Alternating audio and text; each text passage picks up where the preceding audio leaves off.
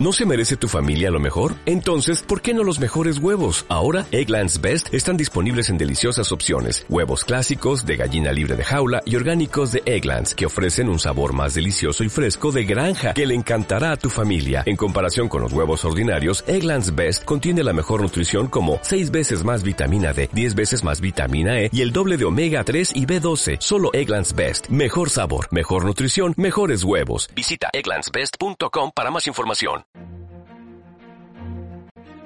Eduardo Castillo en Capital Radio, After Work. Nos acompaña en este estudio Carmen Vega, ella es directora de ventas de Alot aquí en España. Carmen, ¿cómo estás? Buenas tardes, bienvenida. Hola, buenas tardes. Pablo, cuéntanos quién es Alot, que nuestros oyentes, aunque ya lo conocen en esta, en esta casa, pero para nuestros eh, habituales de Cyber After Work, que también los conocerán, Mm. ¿quién es Alot? Pues eh, yo ahora le dejo un poco a Carmen también que nos la presente, que seguro que la presenta mucho mejor que yo. Pero Alot es una empresa israelí que hace como, yo creo que fue para 2014 o 2015, fue cuando compró una empresa española en la que yo trabajaba en 2000 desde 2008, que era Optenet. Y pues bueno, pues eh, con esa empresa, antes de que empezara a trabajar donde estoy actualmente, eh, hicimos algunos proyectos muy bonitos en, en- de, de proveer de seguridad a, tra- a todo el mundo a través del, de- del móvil sin que sin que re- realmente tuvieran que modificar nada, que vieran realmente cómo, cuál es el poder muchas veces de la tecnología de protegerte sin que te des cuenta. ¿Lo ha contado bien, Carmen? Sí, lo ha contado bastante bien.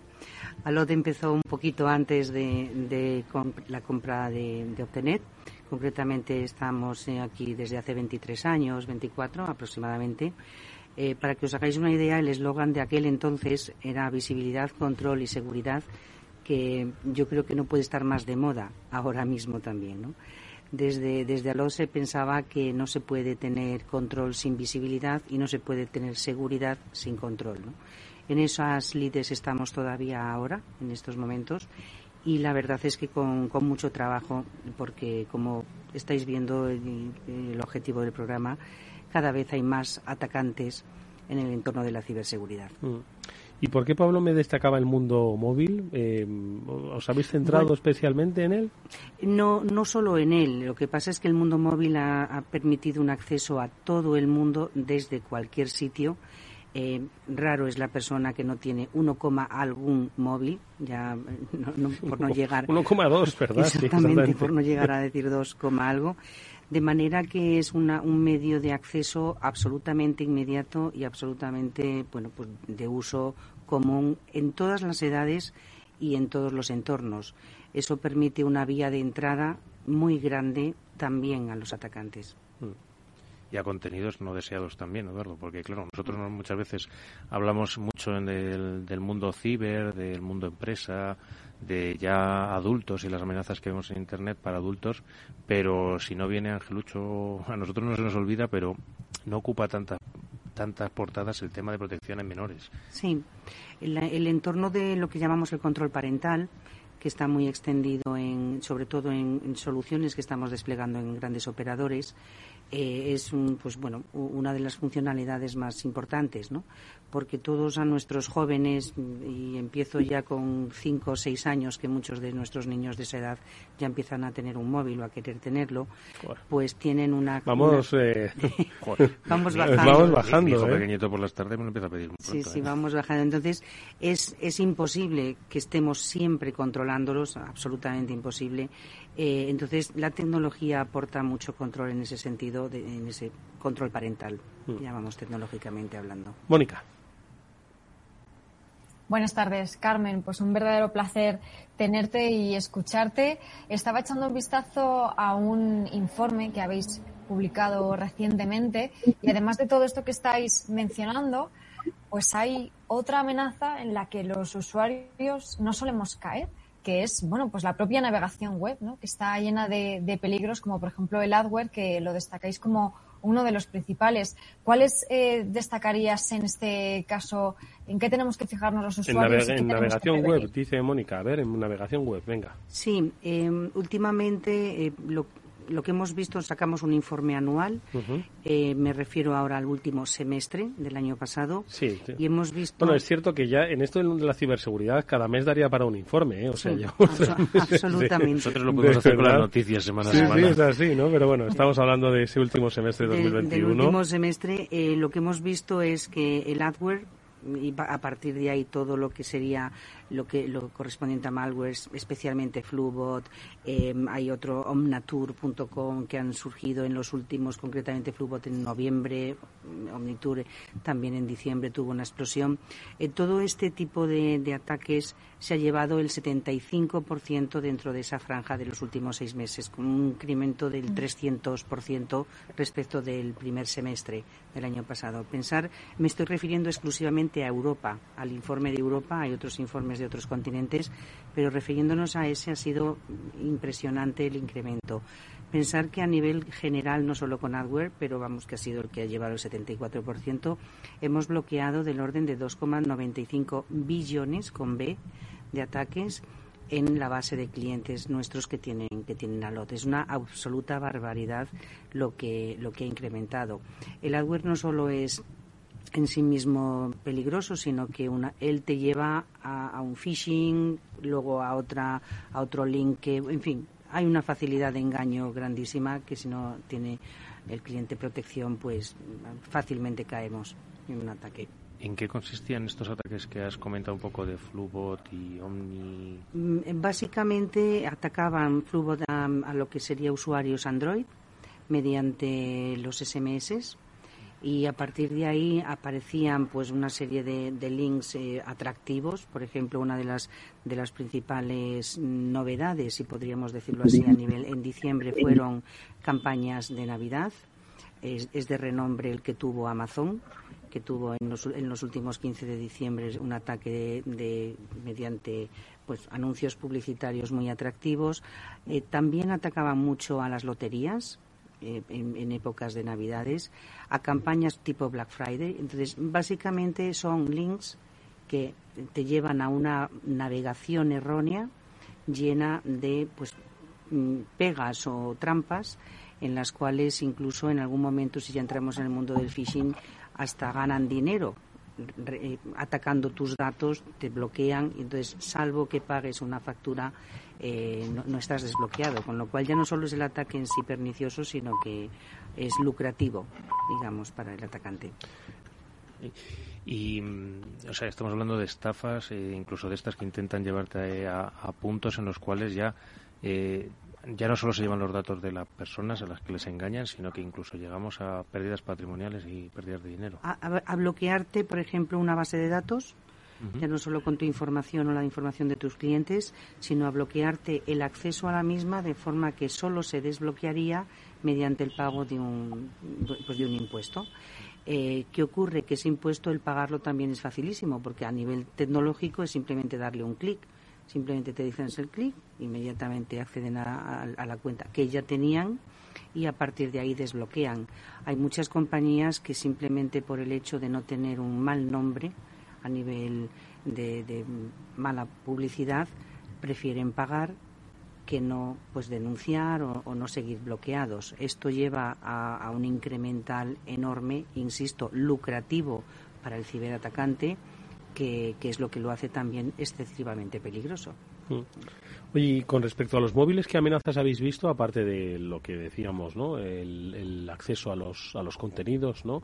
¿Qué, qué problema? Porque al final mucha gente, la gran mayoría, tú lo has dicho al principio, Carmen, su, su contacto con el mundo digital es a través de un móvil, no es a través de las nubes en las que operan en su trabajo, no, es un móvil, en entornos donde quizás no está tan digitalizado ese trabajo, pero sí que está digitalizada su vida a través de un móvil, ¿no? Entonces, ¿cuáles son esas amenazas? Hay, hay, una, hay un caso de uso muy concreto y muy, muy de renombre cuando nosotros estamos en, pues, eh, en un ayuntamiento local, en cualquier ciudad y que, o en una biblioteca pública y queremos mediante el móvil acceder vía wifi a esos contenidos, que pueden ser contenidos de la biblioteca o sencillamente el contenido de acceso wifi en donde estuviera, eh, se nos olvida que el responsable legal de a dónde yo voy, si voy por ejemplo a una página que sea ilegal o a una página de pornografía, por ejemplo, si estamos hablando de, contenido ilícito para los jóvenes, el responsable legal es la propia entidad que nos da ese tipo de, conexiones. Entonces, en los móviles lo que estamos viendo principalmente es que mediante el control de a dónde voy y a, qué URLs estoy conectado y sobre todo protegiéndolas si son maliciosas, también estamos protegiendo a la entidad que me está proviniendo, proveyendo esa comunicación. Entonces, eso es uno de los casos de uso más comunes, amén de que tú, como usuario, eh, estés atacado pues, con un móvil igual que lo puedes estar desde cualquier acceso a Internet. Esto entiendo que también es extensible a hoteles, a centros comerciales, todo, cualquier proveedor de wifi gratuito. Cualquier proveedor de wifi, de comunicaciones, en, cualquier aspecto, es responsable de el contenido que te permite acceder a través de su comunicación.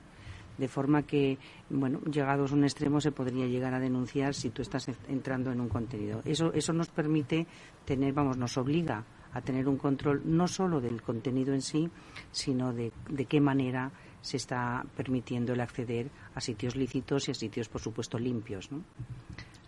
Bueno, pues eh, estamos hablando con eh, hoy nuestra invitada, ella es eh, Carmen Vega, directora de ventas de Alot, sobre las amenazas que ellos han detectado, amenazas muy eh, pegadas al, ciudadano, al que usa eh, común y regularmente los servicios digitales.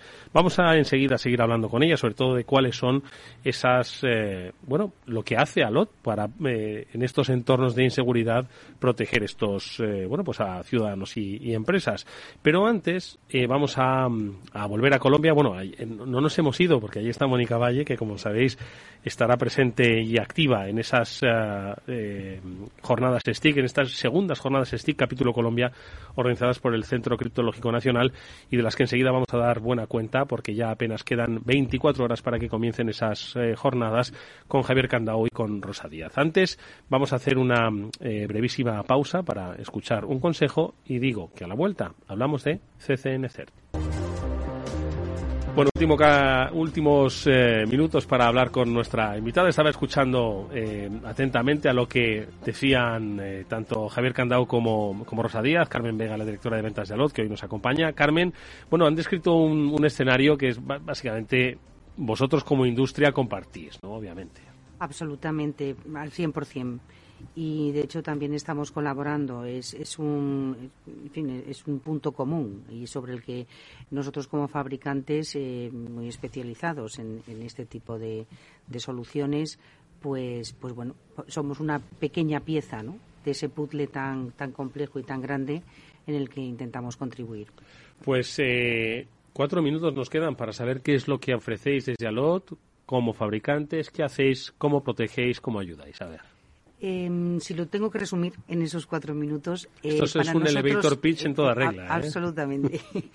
nosotros nos interesa más, eh, resumiéndolo de una forma muy sintética, más el comportamiento que la volumetría. Entendemos que es mucho más, lo decimos a veces muy simplemente diciendo, es mejor saber qué hace la IP a no saber dónde está la IP o cuántas IPs tengo. ¿no? Entonces, dentro del análisis de ese comportamiento, se trata de, proteger nuestras redes. En ese sentido, como ALOT, pues seguimos teniendo un alto performance en, en cómo vemos, qué es lo que vemos, a qué nivel de granularidad, pero sobre todo eso, analizando un comportamiento que sea anómalo, todos los ataques provocan un comportamiento anómalo, pero también otro tipo de actuaciones en la red que no son deseadas, porque nos basamos obviamente mucho en los ataques, pero hay otras actuaciones que perturban mucho el, día a día de las redes.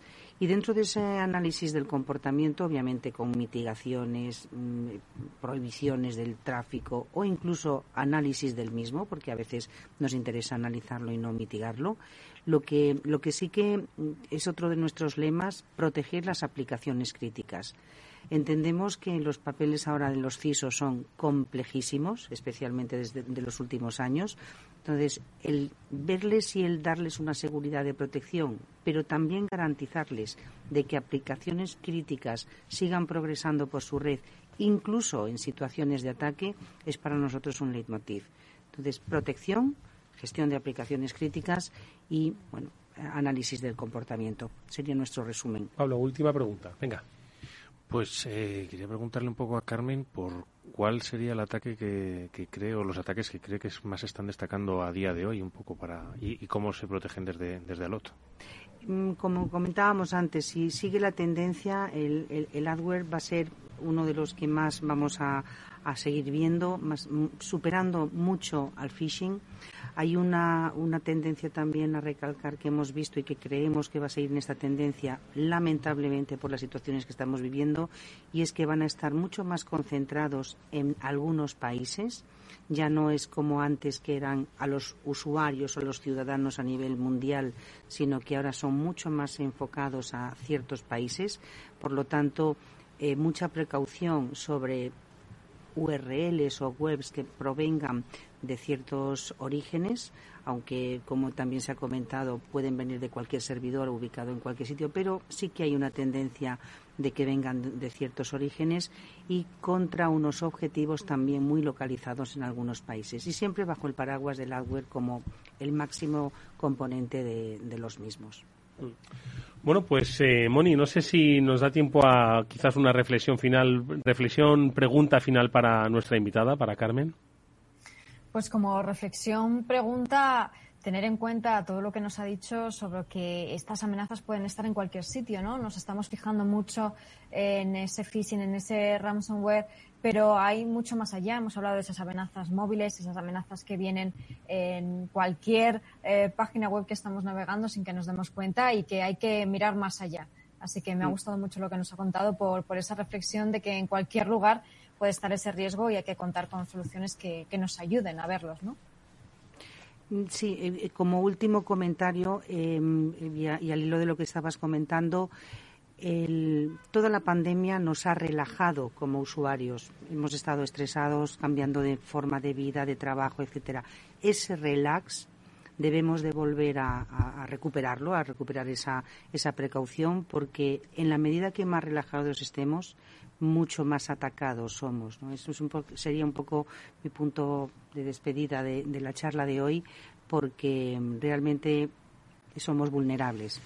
Hemos bajado la guardia, ¿verdad? Eso es lo que te voy a decir, estar un poco más en guardia. Absolutamente. Bueno, pues es, la recomendación que nos deja hoy nuestra invitada aquí en el estudio de Cibra After Work, Carmen Vega, directora de ventas de Alot a la que le agradecemos mucho que haya estado con nosotros. Carmen. Muchísimas gracias a vosotros. Gracias, mucha suerte, hasta muy pronto. Y nosotros, Pablo Mónica, nos vamos, pero bueno, que nos veremos en Colombia, bueno, virtualmente. Virtualmente volveremos de nos Colombia. Vemos virtualmente. Sí, porque exactamente que vamos a seguir, como decimos, muy de cerca las ponencias. Hablaremos con los ponentes a lo largo de estos próximos días a través de eh, los canales digitales de Cyber After Work y, por supuesto, a través de este programa os los compartiremos, os eh, contaremos qué nos han contado el aprendizaje que nos traemos allí. A, ver qué aprendemos en estos en estas semanas que tenemos, o sea, esta semana que tenemos adelante y iremos compartiendo también, como siempre, en redes de podcast. Muy bien, pues eh, lo dicho, eso haremos. Mónica, que vaya bien, eres nuestro enlace en Colombia, en Medellín, ya nos irás contando y a todos ustedes nos eh, vemos mañana a la misma hora, 19 horas